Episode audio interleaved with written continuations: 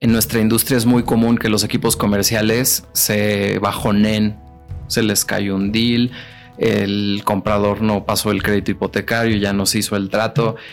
necesitas como que mucha piel gruesa en esta y muchas otras industrias, ¿no? Entonces, pararte y levantarte y buscar hacer las cosas. Mi nombre es Andrés Torres y tengo que advertirte algo. Estás a punto de escuchar los casos de éxito de los gigantes de la construcción. Líderes de esta industria que tenemos tres características en común.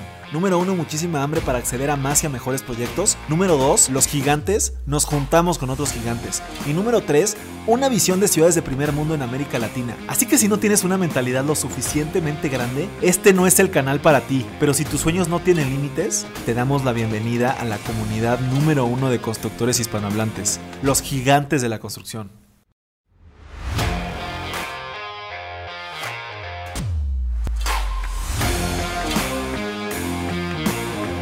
Mis gigantes, bienvenidos a un episodio más de este, el podcast más importante de construcción hispanohablante. El día de hoy estoy con un muy buen amigo. Él es Mau Torres. No, no es mi primo. Él es fundador y CEO de Fratelli Real Estate. Pues antes que nada, Mau, pues bienvenido y muchas, gracias, Por, atender esta, esta invitación. Muchísimas gracias a ti por el espacio, por prestarnos cámaras, micrófonos y a tu audiencia.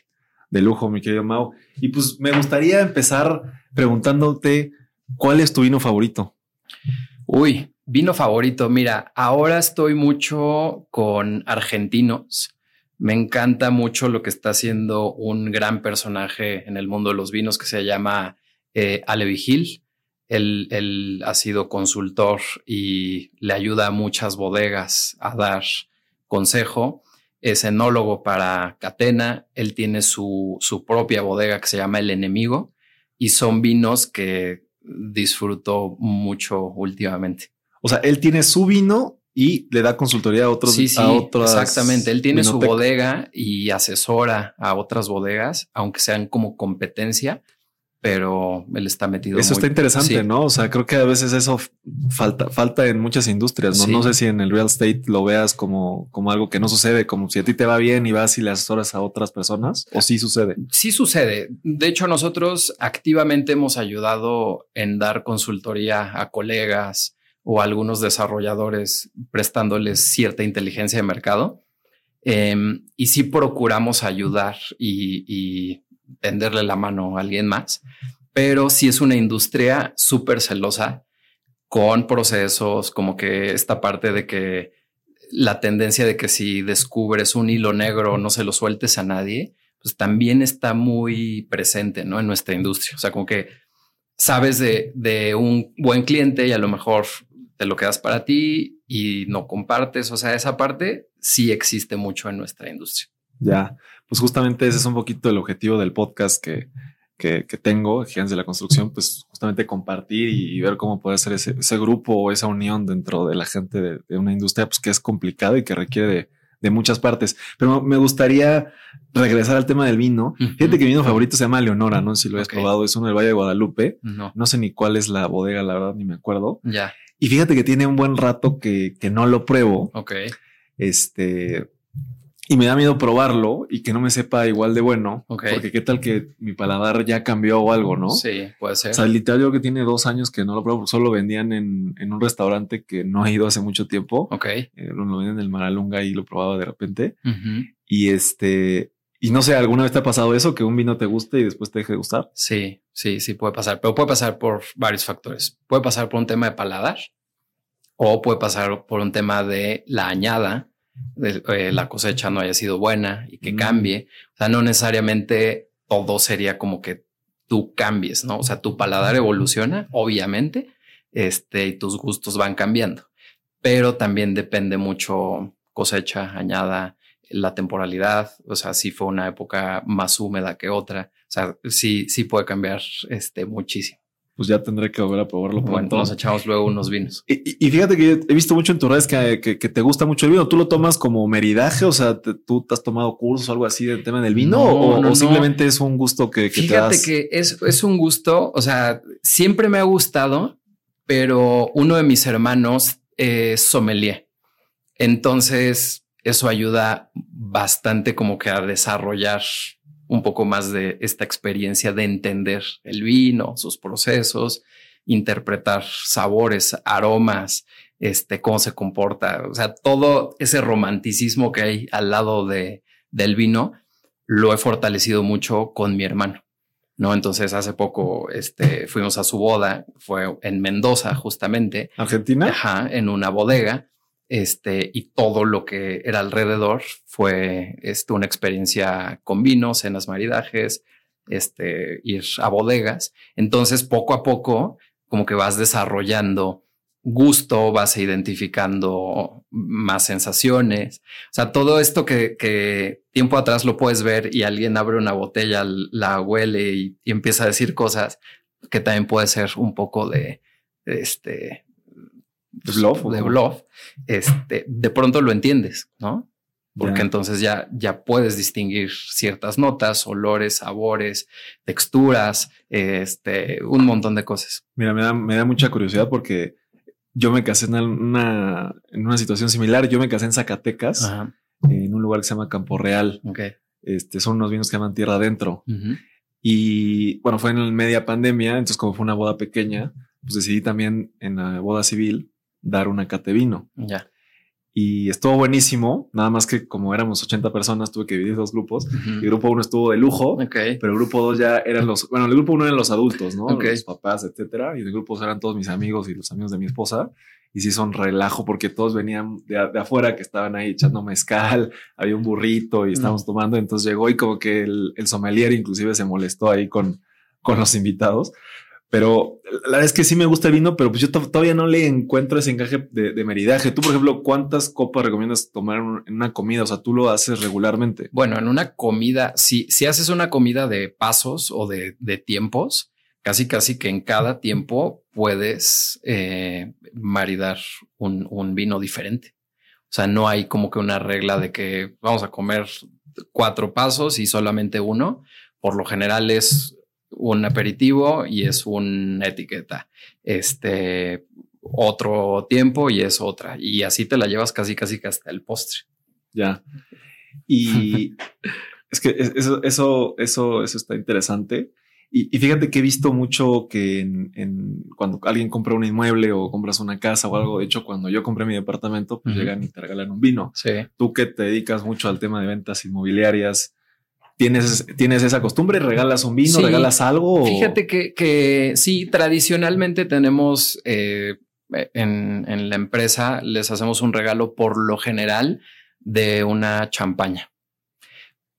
Porque simboliza festejo, simboliza como que llegar a este momento importante este, esta semana, el, creo que el día lunes este, o martes, regalamos unas, unas champañas.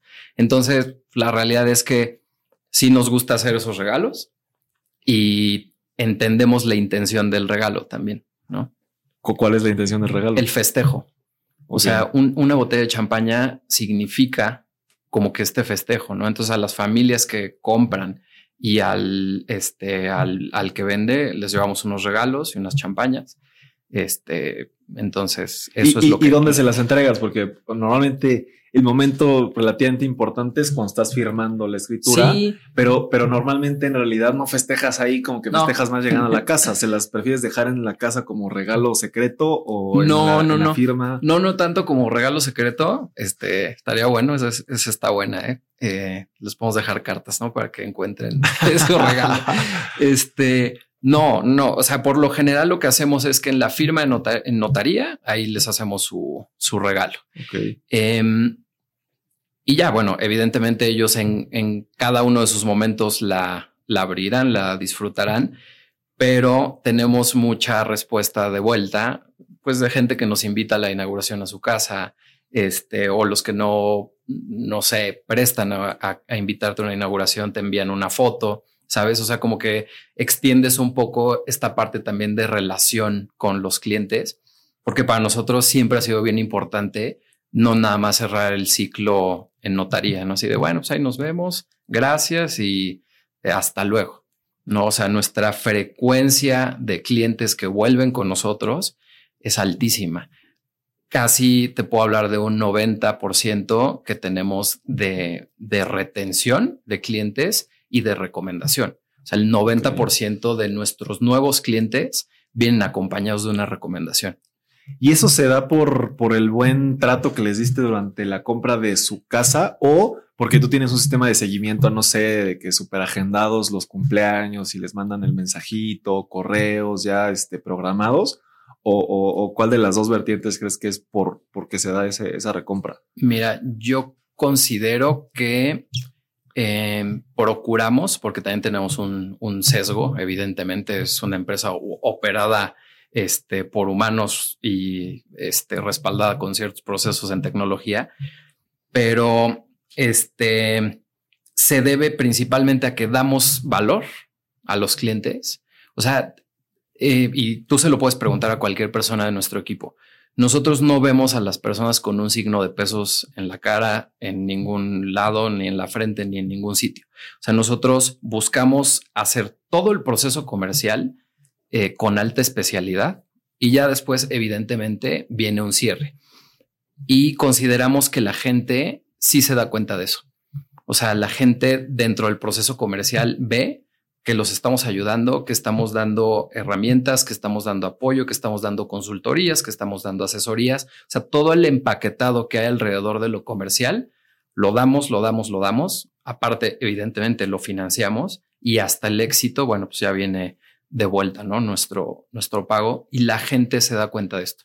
Además de que sí tenemos un trato muy diferente versus la competencia este, todos hablan de calidad y de servicio, ok, está bien, pero nosotros generamos más relación con nuestros clientes. O sea, tenemos clientes que ya terminado el proceso comercial, nos vemos para comer, nos vemos para desayunar. O sea, esa parte no queda nada más en un tema de prestarte un servicio, eres mi cliente y, ahí queda, ¿sabes? O sea, como que nos hemos convertido en amigos de muchos de nuestros clientes por lo mismo, porque se dan cuenta que genuinamente los estamos ayudando.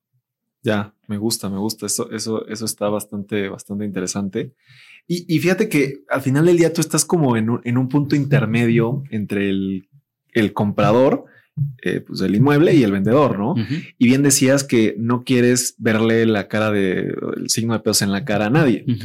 ¿Cómo, ¿Cómo no le ves el signo de pesos en la cara a nadie? Eh, cuando alguien te pide un descuento y entonces tú tienes que, o sea, tienes que relativamente ayudar al cliente final o al comprador a, darle el descuento, pero que el, el vendedor pues también sienta que lo estás ayudando y que no estás del lado del comprador. No sé si me explico cómo manejas eso. ¿Es, complicado, a veces se puede volver ahí. Es complicado, pero a ver, ¿te refieres al descuento en nuestros honorarios o a un descuento ya en la negociación? En la negociación de la compra de la ah, casa. del, negocio. Sí, o sea, ¿cómo, manejas cuando el, que quiere comprar te pide un descuento? Y entonces tú al final tienes dos clientes, ¿no? El, el que va a comprar y el que va a vender. Sí porque al final pues él va a poner el dinero, pero el que te va a pagar tu comisión va a ser este, ¿no? Sí. Y entonces, entre más descuento das, pues este queda descontento, pero si no le das descuento, pues tienes que convencer a este darle cierto descuento para que también esté, o sea, un balance, ¿no? Sí, mira, eh, eh, me encanta tu pregunta porque justamente esta parte de buscar una negociación agresiva o que un comprador este, se tire a matar, la realidad es que nosotros no nos gusta entrar en esas negociaciones nos gusta entrar en las negociaciones, ganar, ganar. Nos gusta que el propietario que nos contrató para colocar su inmueble le vaya bien. Y también nos gusta que el comprador que está haciendo la inversión sobre esa propiedad también le vaya bien. Y, y justamente desde la empresa le trasladamos al propietario un buen valor de su propiedad. Porque si entonces salimos con valores equivocados al mercado, se puede prestar estas negociaciones agresivas, ¿sabes? Porque entonces sales al mercado alto, tienes unos colchones gigantes de negociación y ahí se presta mucho a estas negociaciones más agresivas. Nosotros lo que procuramos con los propietarios y con nuestros inventarios es tener los precios lo más cercano al precio de cierre. Estos colchones gigantes de negociación hoy por hoy no funcionan y es que sí, sí existe un gap siempre entre el famoso precio como de listing y el precio de cierre, ¿no? Que de hecho eh, yo eh, creo que también los, los conoces, no estoy seguro. Bueno, los amigos de Viva Anuncios que hicimos un, un, evento con ellos, donde decían es que yo tengo el precio de publicación. Yo no sé el, precio de cierre, ¿no? Sí, sí, sí. Y, son de las cosas que nuestra industria en México se tienen que fortalecer y mejorar. Porque, por ejemplo, en otros mercados muy establecidos en real estate, como lo son Estados Unidos o este, eh, cualquier país también de Europa, tienen métricas de cierre. Entonces, todos estos, este tipo eh, viva anuncios o cualquier agregador inmobiliario también considera data de cierre. Acá nos quedamos como que con este sesgo de decir, bueno, pues sí, se publicó en 10, pero pues en cuánto se habrá cerrado. No, solo lo sabe la oficina que, que, lo cerró el propietario y el, y el comprador, ¿no? En, ese momento. Entonces sí, sí es importante como que echar a andar ahí ciertos mecanismos. No es descubrir el hilo negro, ya se hace, este, pero eso ayudaría muchísimo a evitar especulación. Las fluctuaciones. Sí, porque entonces, y es súper común, nos pasa todos los días. Oye, es que yo quiero, yo quiero 15. Pues sí, pero tu vecino está vendiendo en 10. ¿Por qué quieres 15? Ah, no, es que yo hice estas mejoras, estas remodelaciones. Ok, está bien. No, o sea, como que son criterios que también de repente mueven el mercado porque hay propietarios que quieren un precio. No, eso es lo que nosotros no hacemos. Ya. Oye, ¿quieres 15? Pues lo siento mucho, no, no podemos ayudarte en 15. Te podemos ayudar en lo que el mercado actualmente esté diciendo. Sí, inclusive no te conviene a ti meterle como tanto poncha a una propiedad que probablemente por ese precio te va a costar mucho trabajo colocarla. Y sabes que no se van a vender. Se van a vender hasta que la curva de plusvalía alcance esos 15, ¿no? En, en este ejemplo. ¿Sí se va a vender? Sí, claro que sí, todo se vende, pero todo se vende al precio adecuado en el momento en el que estemos. Me gusta, me gusta esa frase. Y, fíjate que, en este tema igual del regalo y todo, eh, yo me acuerdo perfecto cuando yo compré mi casa, igual me, bueno, mi departamento, me regalaron un, un, vino. Okay. Pero la verdad es que yo siento que no te quedas tanto con ese tema, ¿no? Yo lo que más me acuerdo de, la compra es que cuando yo estaba buscando, vi, obviamente ves varias propiedades, y cuando vi ese apartamento, desde que entré a la seguridad, porque es un fraccionamiento, hay un parque, llegas al edificio, ves que son pocos vecinos, ves los acabados, y tú sabes que, que, te enamoras del departamento y dices, este es mi departamento, ya no quiero saber nada de los otros. Y aunque ese era el más caro, pues terminé yéndome y ansiándome por ese departamento. ¿Tú, tienes ese feeling cuando una persona eh, ya decidió, ya tomó la decisión del departamento? Totalmente. Una persona compra o toma la decisión de que quiere esa propiedad, yo creo que en los primeros dos o tres minutos de recorrer la propiedad. Porque aparte el comprador, acuérdate que ya trae un proceso también avanzado de que si le gusta, que no le gusta, precio, este, tendencia, acabados, o sea, ya, ya trae mucha información el comprador. Entonces, cuando ya ha visto algunas propiedades y entra a la que cumple con todo esto, es rápido ese proceso, ¿no? Entonces, a ti te pasó, a muchos nos ha pasado que entras y dices, es esta la propiedad. Es que al final es una, o sea, tú consideras que la compra de una casa es una compra más emocional que racional. Son las dos, son las dos. O sea, la parte emocional va mucho a la compra de familias, este, un, tema de que sea tu primer depa y así, e, esa parte sí puede ser muy emocional y muy, muy del momento. Pero viene otra compra eh, del inversionista que esa sí es fría, ¿no? Y es a números y es a, cómo se, se, va a comportar su rendimiento anual. O sea, la persona que va a vivir una casa es 100%, bueno, no 100%, pero muy, muy emocional. Sí. Y, la parte de alguien inversionista es más racional. Números, sí, claro. Sí, sí. sí, Tiene 100% sentido. Sí. ¿Y, qué pasa cuando esta venta en la parte emocional eh, no tiene los números o no tiene la lana para comprarlo? ¿Cómo los ayudas o, de plano, cuántas veces te ha pasado eso y que dices, bueno, pues ni modo, esta, esta no puede ser, aunque sea tu casa ideal o lo que estás buscando? Mira, si está dentro de la salud financiera, eh, lo pueden escalar con un muy buen producto hipotecario, ¿no? Pero tampoco recomendamos que generen una carga de deuda que no vayan a poder. Bueno, ni siquiera correría bien este, con números de banco, ¿no? Pero hay gente que hace demasiado esfuerzo porque entonces da lo que tiene de recursos propios más la hipoteca, pero se voltea con un familiar y le pide y se voltea con un amigo y le pide. Entonces ya trae ahí deuda mixta y no, la verdad es que no es, no es recomendable. Mejor es ubicarlos en la realidad y que también vean el, inmueble como un vehículo de inversión y, de, y ser, ser realistas. A ver, te alcanza ahora para la de 10, quieres la de 15. Ok, está bien. Compra ahora la de 10. Esperemos un periodo también de plusvalía y que tú seas eh, financieramente más robusto y en tres, cuatro años hagamos el salto a la de 15.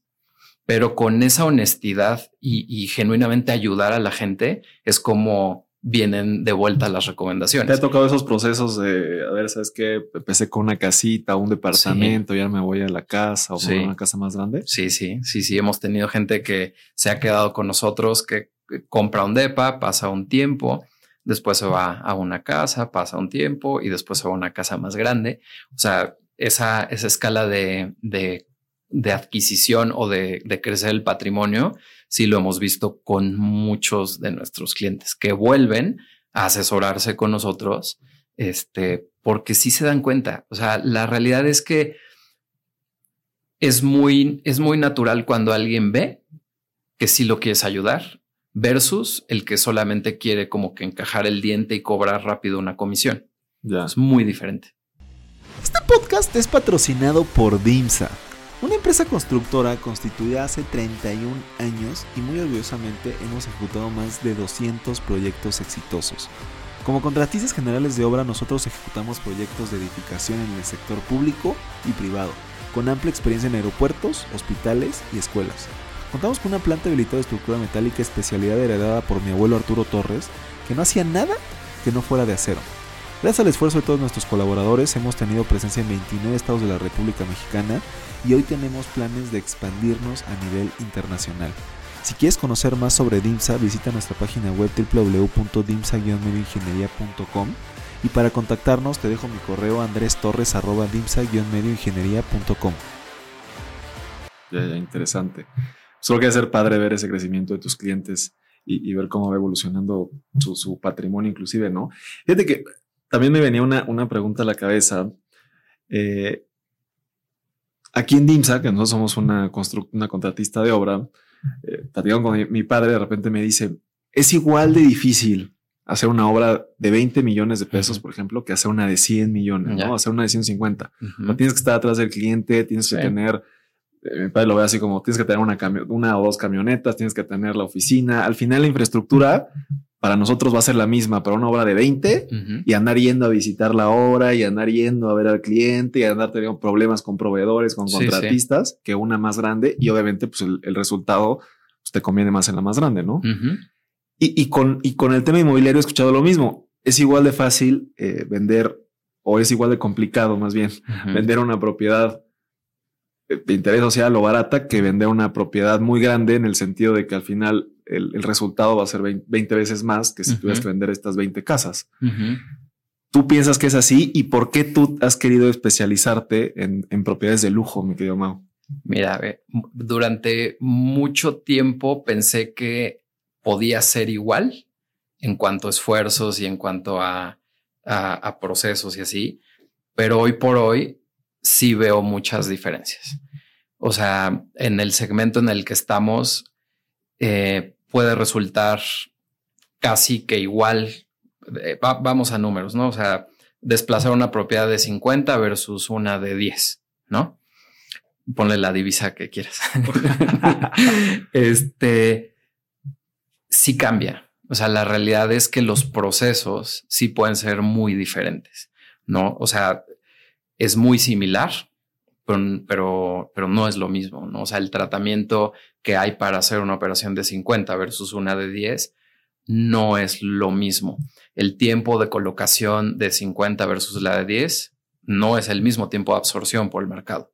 Entonces sí hay diferencias. Evidentemente, cuando vendes la de 50, bueno, capitalizas bien, pero algo interesante que, que, se puede hacer en nuestro segmento y en muchos segmentos y que seguro ustedes también lo, lo hacen, es pues sí, tener un volumen y, cierta cartera de los de 50, pero también tienes los otros, ¿no? Los de 10. Los de 10 te dan flujo, te dan movimiento, te dan este, una repetición interesante. Y los de 50, pues te dan los piñatazos, te dan los escalones importantes y así, pero como un mix, ¿no?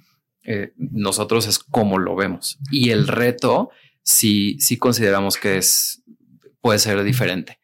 Y curiosamente puede ser diferente a la inversa. Hay veces que es más fácil ya en el proceso de cierre cerrar una de 50 que una de 10. Por más fácil. Sí. Por ejemplo, me imagino que una, una propiedad de 50 normalmente lo traen en cash, no tienen que pedir un crédito. Pues mira. O si hay gente que compra de 50 en créditos. Nosotros antes veíamos mucho volumen en esas propiedades, todo de contado. Pues porque es gente consolidada, tienen liquidez, lo que sea, ¿no? En, un tema financiero. Pero hoy por hoy también la gente que está comprando esos tickets saben que si usan dinero de alguien más, les ayuda, ¿no? Entonces hacen un mix de dar cierta cantidad con recursos propios y otra parte se apalancan con, con banco, ¿no? Entonces la lana que tienen para sus negocios o para su, su tema de productividad, este, la siguen teniendo, ¿no? Entonces eso se está viendo cada vez más y lo estamos nosotros viendo cada vez más. Antes sí, como tú dices, contado. ¿Cuánto cuesta tanto? Ahí está y, listo. Y ahora no. Es un ok, déjame aterrizar cómo me puedo apalancar. Ah, mira, eso, eso está interesante.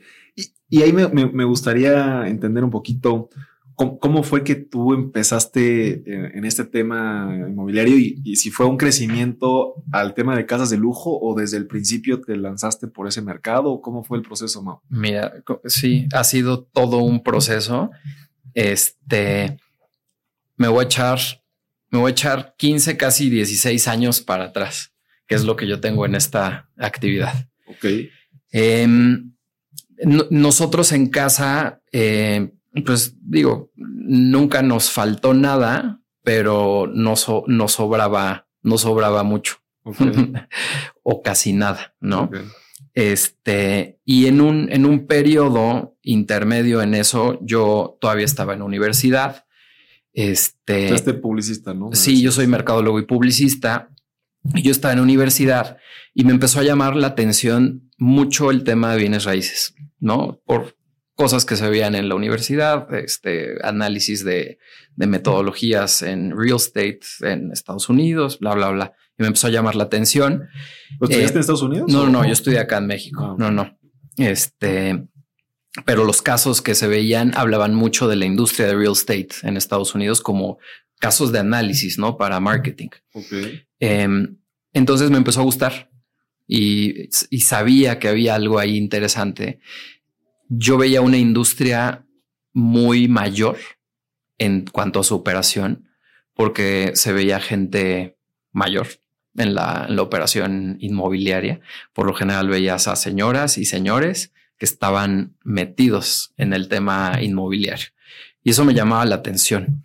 Entonces, yo busqué y me puse activamente a querer entrar a una agencia tradicional de bienes raíces y en ese entonces no aceptaban gente que no tuviera arriba de 30 o 31 años de edad. ¿Tú cuántos tenías? En ese entonces yo tenía que haber tenido 22, 20, por ahí, 22, 23, más o menos. Entonces, obviamente, pues yo no era candidato, no era, no, pues no, no, no. O sea, aquí necesitamos gente que, que se vea más grande porque pues, vas a representar un inmueble. O sea, el tema transaccional, pues son ciertos montos importantes. Confianza, ¿no? Entonces, pues que llegue un niño a, hacer un deal, pues como que no, no para la percepción, ¿no? De, de, estas este, franquicias y así. Entonces, yo lo que hice, eh, como pasábamos por un momento, pues sí, un, bache este, que, teníamos, eh, yo le dije a mi mamá, le dije, oye, ¿por qué no te metes tú a una agencia inmobiliaria y en el Inter yo de este lado empiezo a desarrollar y a ver todos los dolores que puedan tener la industria? Ok, entonces mi mamá se metió. Y aparte, mi mamá es súper transparente y así entró a esta agencia y me decía: ¿Sabes qué? Yo no te voy a poder decir nada. Y yo, ¿cómo? ¿Por qué? Pues que yo ya estoy en una empresa y no te puedo dar procesos. Y yo, ¿what? ¿Cómo? Y te prometo que yo le decía, oye, pero ¿cómo es un contrato? ¿Cómo es algo así? Me dijo, no, lo siento mucho, yo ya estoy en una empresa y yo no te puedo filtrar, ¿no? Información. Y yo, ok. Oye, a ver, pero ahí, me surge una duda. Ajá. Antes de eso, ¿tú fuiste y te batearon? Sí. O sea, tú fuiste así, yo fui y me batearon. Sí, dijeron, sí, no, sí. no queremos. Sí, o sea, no, no, ¿qué no. te dijeron? No, no, ni entrevista llegas porque era un no, no ni siquiera tienes la edad. ¿A qué- ¿Saliste a con la vienes? secretaria o marcaste o...? llamar, este, ir a recepción y así es un como que, compadre, no estás viendo que es de treinta y tantos para arriba. Ah, o sea, había solicitudes, la gente sí, sí, sí, sí. Entonces, o sea, ni siquiera había como que la apertura de, oye, a ver, ven, platícanos algo, nada, Ok, ok. nada. Entonces, plan B, que en realidad se convirtió en el plan A, este, fue hacer como que esta Sí, parte. Entra tu mamá y te dice, no, yo no te voy a ayudar. Exacto, yo no te voy a ayudar, pero entonces yo le decía, ok, estoy de acuerdo en el tema de, de información y así. Es, es, es, digo, así somos, este, así somos en la familia, así somos en la empresa. Le dije, ok, está bien, estoy de acuerdo. Nada más te voy a pedir algo. Platícame entonces qué pasa en el día a día del proceso comercial. Me dijo, ok, eso sí te lo puedo platicar. Entonces platicábamos. Ay, fui a esta casa, fui a un showing, obtuve esta propiedad, bla, bla, bla. Entonces eh, empieza como que un proceso de yo escuchar qué pasaba en esta industria y empezar a aterrizarlo a ver cómo nosotros hacíamos un, un proyecto. ¿no? Entonces, paralelamente, ella sigue en, en esta empresa y yo decido, ¿sabes qué? Es momento, voy a, ya me voy a lanzar, voy a hacer esto. Y obviamente empecé, pues, yo solito, ¿no? Literal, a tocar puertas, así de, oigan, está esta casa en venta, yo les ayudo a venderla. Pero pues me veían muy niño, me O sea, decían, las casas sí. que tenían un letrero o Letreros. todavía no estaba tanto de, de, No. de, de portales. No, no, no, no. Yo, yo me tocó ver esa transición de, de lo no tradicional hacia, más bien de lo tradicional hacia lo digital. Pero no, literal era ir a tocar puertas, eh, periódicos locales a hacer llamadas. O sea, súper que ahorita parece de la prehistoria y no, porque todo eso, todo eso sigue dando, sigue da- Dando frutos. frus- frutos, ¿no? Entonces yo inicié esta parte, iba a tocar puertas, hacía llamadas, empecé a buscar amigos conocidos, oye, recomiéndame, oye, estoy haciendo esto, ah, sí, mi papá tiene una casa, mi primo tiene una casa, y me empecé a meter y a hacer yo el proceso comercial. Oye, y una pregunta antes de regresar. sí. En, en actualmente, ¿qué porcentaje así más o menos tú tienes de que la gente te busque todavía por medios tradicionales? Yo no sé si periódicos, yo creo que no he visto ya periódicos, pero No. de letreros o así, a temas ya digitales, portales, redes. Mira, em, el año pasado nos sorprendió cómo subió nuestra venta por señalización física, alias letrero. Más o menos, ¿qué, ¿cuál sería el porcentaje? No, o sea, cerramos, cerramos muy buenas cifras por un letrero. O sea, en porcentaje no fue mucho en, de, de unidad. En volumen de operación sí fue importante. Ajá, en volumen. En ¿Cuál sería el volumen. porcentaje? O sea, 80, Mira, 20, sí, 70, yo, 30, yo creo o- que en, en digital, yo creo que un 30, 40% Ok. estamos, este, estamos un- un su- 60. súper bien y un 60 en tradicional. El tradicional vamos a meter recomendación, este, casi casi que un, un banner y, y toda esta parte, porque acuérdate que la recomendación para nosotros es el es de los más de los más amplios que tenemos. ok, O sea, de pura recomendación, más o menos, ¿cuánto crees que sea? De lo en inventario, yo creo que por decirte algo, yo, yo consideraría que tenemos hoy por hoy, yo creo un 80%, 90% en recomendaciones. Bueno, sí, sí es. y ya vienen recomendaciones también desde la parte digital. Entonces ahí es un, es un mix medio extraño, ¿no? Es un, oye, háblales a ellos, los vi en social media, vinieron, me ayudaron, lo hicieron bien, entonces vuelve con ellos. Ya, Entonces ahora la recomendación viene desde también el trazo digital. ya. O sea, es ahí un, es un, este, es un laberinto de, de recomendaciones, pero de personas, de digital, este, es un mix. Interesante. Y, en ese momento eh, eh, que tú llegas a tocar puertas, estás tú solo, etcétera, y aparte que no traes mucho, gasolina atrás. No, no traigo ni gasolina. ¿O qué fue lo poquito que invertiste? ¿Invertiste, no invertiste? ¿O, qué, fue lo que hiciste? Bueno. ¿Letreros? ¿O qué fue lo primero que hiciste? Mira, a ver, lo primero que yo hice fue letrero y buscar eh, anuncios en un periódico local que había este, en circulación.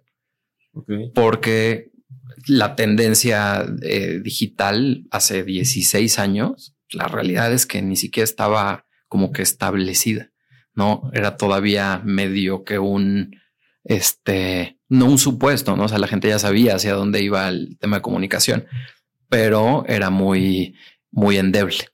Entonces, era letrero, era este, periódico local, busqué capacitarme, eso sí, la verdad es que eh, busqué siempre ir a foros, siempre estar escuchando gente que ya tenía un recorrido importante en la industria.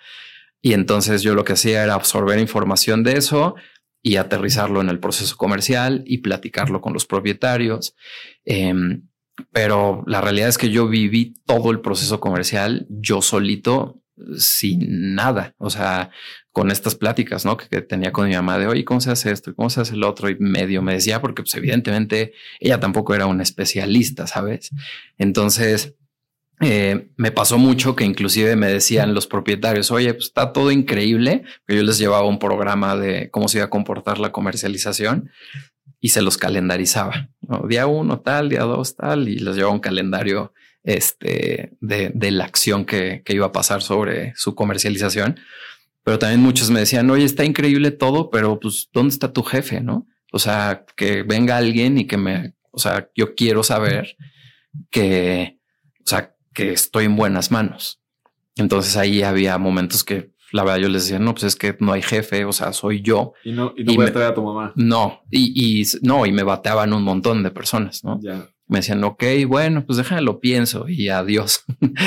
este, y bueno, pues ya después, eh, con más experiencia, que la tuve que hacer rápido la experiencia, porque si no me comía este el tiempo. Claro. Pues bueno, entonces ya después de una manera muy transparente también con los propietarios, les platicaba, oye, ¿sabes qué? Mira, el proceso comercial yo lo voy a llevar, pero llegado el momento serio o crítico de los contratos, no te preocupes, yo ya tengo un conocido en cierta notaría, entonces también me moví con notarías para ser amigos, abogados y que me ayudaran a desahogar ciertos procesos. Entonces, medio que outsourceaba a los jugadores para, para hacer bien el trabajo este, y entonces volví allá con los propietarios con más seguridad, decirles, no se preocupen, o sea, sí soy yo solito, este, pero está esta persona, está este notario, está todos estos jugadores alrededor, ¿no? Y eso me ayudó un montón, porque si no, este, no hubiera tenido propiedades que vender. Ok, ok. ¿Y, cuándo fue el momento en el que dijiste, sí, ya esto sí puede ser un verdadero negocio para mí o que ya empezaste a sacar Mira, más, más, lana? Sí, en, en, en, relación a tu pregunta de cómo llegamos después a este mercado, justamente me voy a ir a las mismas, al tema de recomendación, eh, porque se colocó una, una primera propiedad, quedaron contentos los propietarios, me recomendaron de nuevo con alguien más, quedaron contentos y así se empezó a hacer la escala y de pronto nos buscó alguien con más propiedad y propiedades. Entonces fue un, a ver, ya me dijeron que eres comprometido, que haces bien las cosas, etcétera. Te voy a dar estas casas a vender. Y no eran tanto de mi mercado. No, o sea, era como que una escala mayor. Y dije, ok, asumí el reto, dije, vamos a hacerlo.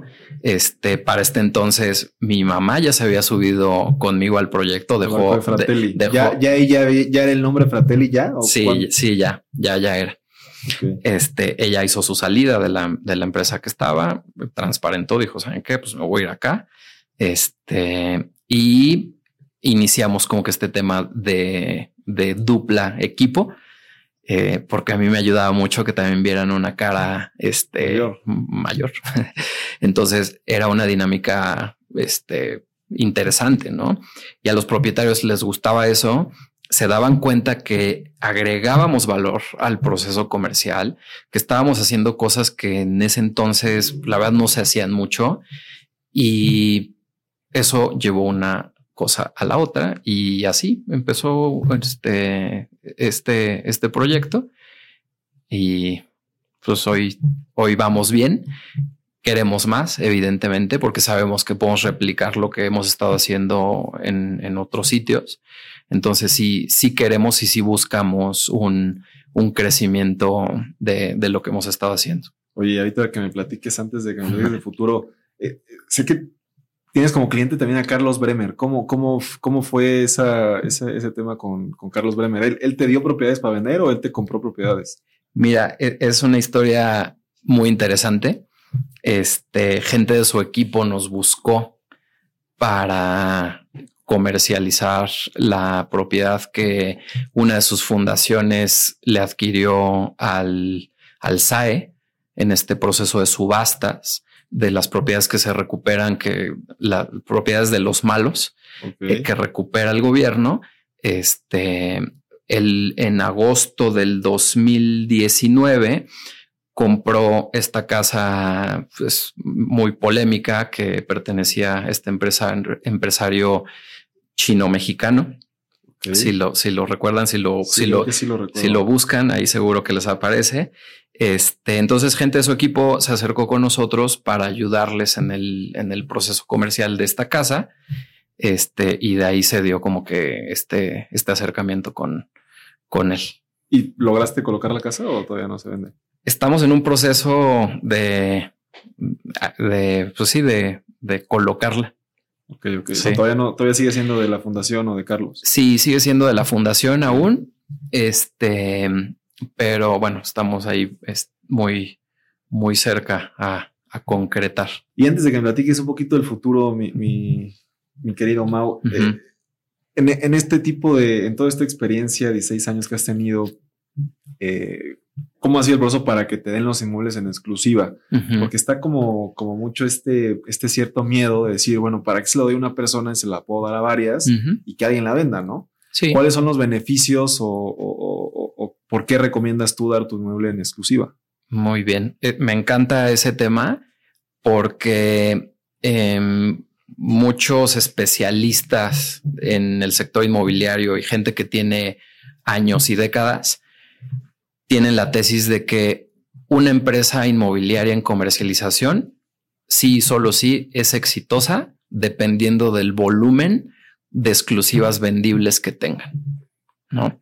Pues es una tesis tuya. No, no, es una tesis de la industria y de gente que tiene años en la industria y nosotros lo hemos visto. Okay. No, o sea, nosotros con, con, información lo hemos aterrizado y nos hemos dado cuenta de eso. A ver, la exclusiva está satanizada. Es que cómo se lo voy a dar solo a una persona y cómo una sola persona va a poder más que 10 equipos comerciales.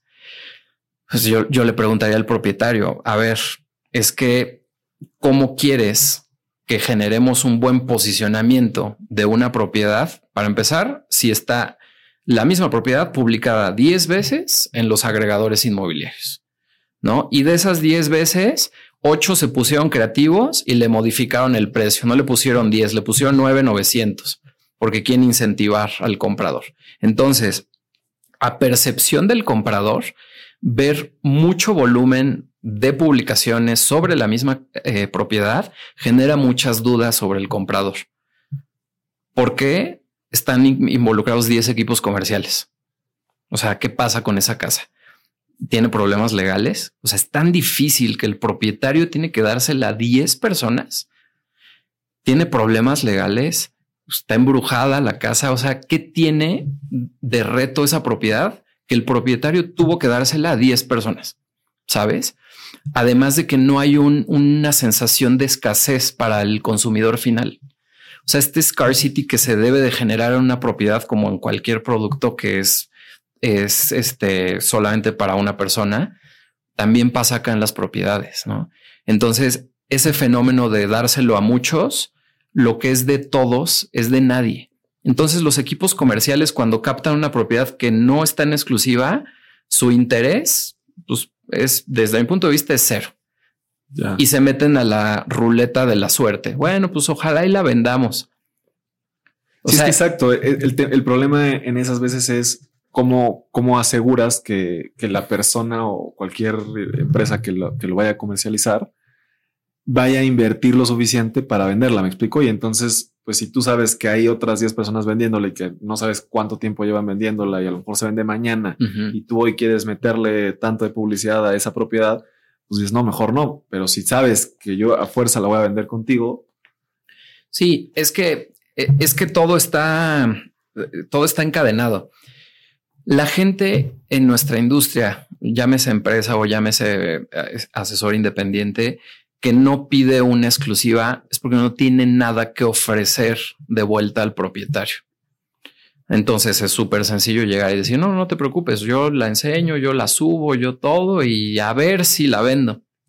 O sea, para mí ese a ver si la vendo en la no exclusiva, yo, yo no quiero ir al cardiólogo y que me diga, bueno, pues sí te voy a operar del corazón, pero pues igual y a la mitad de la cirugía me salgo, ¿eh? No, espérate, compadre. O sea, tú eres el bueno, tú cumples de inicio a fin y tú eres el responsable. O sea, e, e, esta idea de que muchos equipos comerciales es mejor, la realidad es totalmente diferente. Yo creo que un miedo que a lo mejor tiene la gente y que a mí me pasó con unas propiedades en Querétaro fue con, un conocido nuestro, con, Enrique Salazar, el gurú inmobiliario. Eh, yo le doy mis propiedades en exclusiva porque igual me convenció, nos dijo, etcétera. Y, y en realidad, bueno, no sé si el contrato de exclusiva durará seis meses, algo así. La verdad es que no se pudieron colocar las propiedades, pero en ese inter, una vecina fue a tocar la puerta con la, con la gente de, ahí de la administración, nos compra la casa y yo le tuve que dar la, bueno, una parte de la comisión a al equipo de Enrique. Entonces ahí ese, tipo de cosas, tú ves que hay como una cierta flexibilidad o si hay, si es un tema de exclusiva 100%. Mm, en, en el deber ser, sí al 100% exclusiva, justificado, porque la exclusiva se trata de representar al propietario y a la operación. ¿Sabes? O sea, no nada más es de, bueno, pues sí, ya la tengo, pongo un letrerito y ahí nos vemos, ojalá y se venda. No, o sea, activamente tienes que subirte al barco de sí o sí colocarla. Obviamente hay factores para así exclusivar una propiedad. No, o sea, nosotros lo tenemos súper claro el tema de inventarios sanos. Si no tenemos inventario sano, no podemos captar exclusivas. No, ay, oye, vende mi casa en 20, pues compadre, cuesta 10. No, pero te doy la exclusiva. No, no. O sea, ¿cómo? Si, el mercado dice 10 y tú quieres 20 y me das la exclusiva y es más, me das más porcentaje de comisión, no vamos a, llegar a la meta. O sea, tenemos que ser súper transparentes, ¿no? O sea, nos movemos en un, somos un mini ecosistema de una economía de mercado, oferta, demanda y ahí se tasa el precio. Entonces, muchas veces estas eh, curvas elevadas de especulación hacen que sea mala exclusiva. Y muchas veces el asesor dice, bueno, ok, ya me la va a dar en exclusiva. Pues sí, compadre, pero traes 15 o 20% de sobreprecio, vas a quedar mal con, con el propietario. Oye, mi mamá, digo, no, no, no sé cómo nos puedas platicar esto, pero tú normalmente cuando te da una exclusiva, si dices, ¿sabes qué? Yo a esta propiedad, por el tema de la comisión que me puedo ganar, le voy a meter este porcentaje de publicidad. Sí, sí, sí, sí. Sí, y entonces justamente ahí hace más sentido la exclusiva, porque el tema de inversión desde la oficina que la está captando, pues ya es una inversión con cierta tranquilidad. La no exclusiva son inversiones tímidas, donde, bueno, pues hay que meterle tantito a ver si jala, porque no tienes la seguridad. Una exclusiva te permite que tengas esta seguridad en un tiempo determinado y entonces hagas un presupuesto de inversión, marketing, eh, publicidad, posicionamiento, colegas, industria, y entonces así ya te acercas al éxito. Si no, mm, eh, no tiene sentido hacer un, tema exclusivo. Ya, me gusta, me gusta, mi querido Mau. Y, bueno, pues para, para ir cerrando, ¿qué, sigue para Mau Torres, para Fratelli Real Estate? Ya estás diciendo que querías replicar el modelo en otros lugares. ¿Cómo, ¿Cómo está ese tema? Mira, nosotros tenemos la meta para este año abrir por lo menos dos eh, regiones nuevas. Eh, que vamos a abrir San Pedro y queremos abrir y revivir eh, Guadalajara. Nosotros iniciamos el proceso en Guadalajara eh, en febrero del 2020 y en marzo llegó la pandemia y nos rompió el proyecto. Entonces queremos revivir esa parte de, de, Guadalajara. Es un mercado que nos gusta mucho y también San Pedro. Creemos que, que podemos ahí entrar, entrar bien, sobre todo por el tipo de propiedades que nos gustan hay, hay buen, hay buen mercado. Por mercados más consolidados, no estás pensando en muchas cosas en Tulum o en esas cosas. Sí, nos, nos, han invitado mucho a Tulum, nos han invitado mucho a, algunos otros proyectos. Em, evidentemente, cuando tenemos, tenemos un comprador o un inversionista para ese tipo de propiedades, se las ofrecemos y tenemos cruzadas alianzas y, y a muchos colegas para hacerlo. Pero nuestro foco sí es más un ticket eh, premium, o sea, nos gusta este tema de propiedades de arquitectura, o sea, nos gusta mucho eh, también la parte de, que sean propiedades visualmente de impacto. O sea, eso siempre nos ha gustado. A mí me pasó eso el día que te etiqueté, porque te juro que yo pasé, vi la casa y dije, qué bonita está esa casa. Y de repente veo tu letrero. Para y dije, no, mira. Sí. Está, está, esa casa es Valle, Valle Escondido, ¿no? Ajá, está en Valle Escondido tú estás mucho en esa zona, ¿no te interesan otras zonas? No, sí, sí, sí. La ciudad? No, tenemos, eh, ahora tenemos eh, tres equipos consolidados que están segmentados en regiones. Tenemos uno que está operando en zona Esmeralda, tenemos otro para Ciudad de México, Polanco, Lomas, Bosques y alrededores. Este, y tenemos ahora un tercero muy focalizado para Ciudad Satélite y alrededores. ¿No? Eso es como que, que es esta parte. Y, y, en otro proyecto independiente, que pero que está relacionado, también tenemos una empresa que se llama Honey and Bricks, donde ahí sí tenemos tickets que van desde los 3 millones hasta como los 5 millones de pesos. Y, ese es, es por aparte. O sea, Fratelli es premium y Honey and Bricks es un poquito más este, accesible. Eh, sí, Honey and Bricks está pensado para los compradores de primera vez o inversionistas en tickets más cómodos. Ya.